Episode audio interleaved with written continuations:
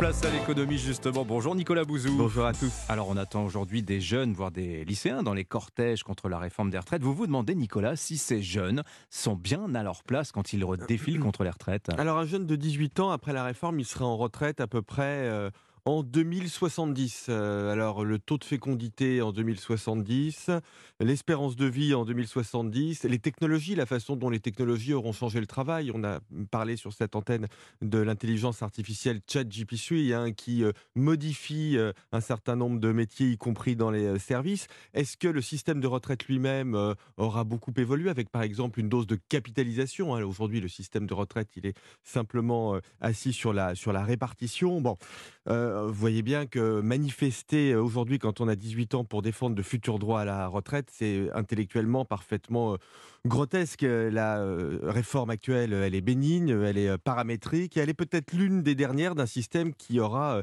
été bouleversé d'ici Hmm. 50 ans. Est-ce que ces manifestations de lycéens, ces blocages qu'on annonce pour aujourd'hui, est-ce que ça exprime pas surtout un malaise de la jeunesse française, Nicolas? Alors sans doute, mais Dimitri, vous me permettrez de relativiser un tout petit peu ce malaise.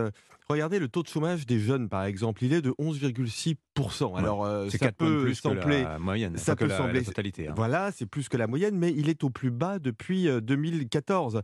Regardez le nombre de contrats d'apprentissage. 2021 était une année euh, record. Il y a tout lieu de penser que les chiffres de 2022 seront encore euh, meilleurs. Les fameux nets, vous savez, hein, ces jeunes qui sont sans emploi, sans formation, sans expérience, ils représentent 12% de la population des 15 à 19 ans. C'est évidemment euh, beaucoup trop, mais ce chiffre, il est au plus bas depuis euh, 2014 et nous sommes en dessous de la moyenne de l'Union européenne. Alors bien sûr, il y a le réchauffement climatique, il y a la guerre, mais enfin, ça touche pas spécifiquement les jeunes, ça Mm. touche tout le monde. Donc les jeunes euh, français n'ont pas de quoi se plaindre, vous Bah, pensez je dirais euh, évidemment euh, pas ça, euh, mais c'est pas la retraite à 60 ans qui fera les difficultés des jeunes. Au contraire, il y a bien évidemment de grandes difficultés. Notre système éducatif, hein, dont le niveau global baisse, notamment dans des matières fondamentales comme les mathématiques, le budget des universités qui est bas, les difficultés d'accès au logement. Il est plus difficile pour les jeunes que pour les autres d'accéder au logement, mais améliorer l'éducation, construire des logements, décarboner l'économie, ça nécessite de travailler plus, pas moins. Ouais, D'ailleurs, quand on a 18 ans, peut-être qu'on devrait défiler pour la retraite à 65 ans, parce qu'autrement, on va se faire étrangler par les taux de cotisation Absolument. dans les années à venir, On si est on poussait le bouchon.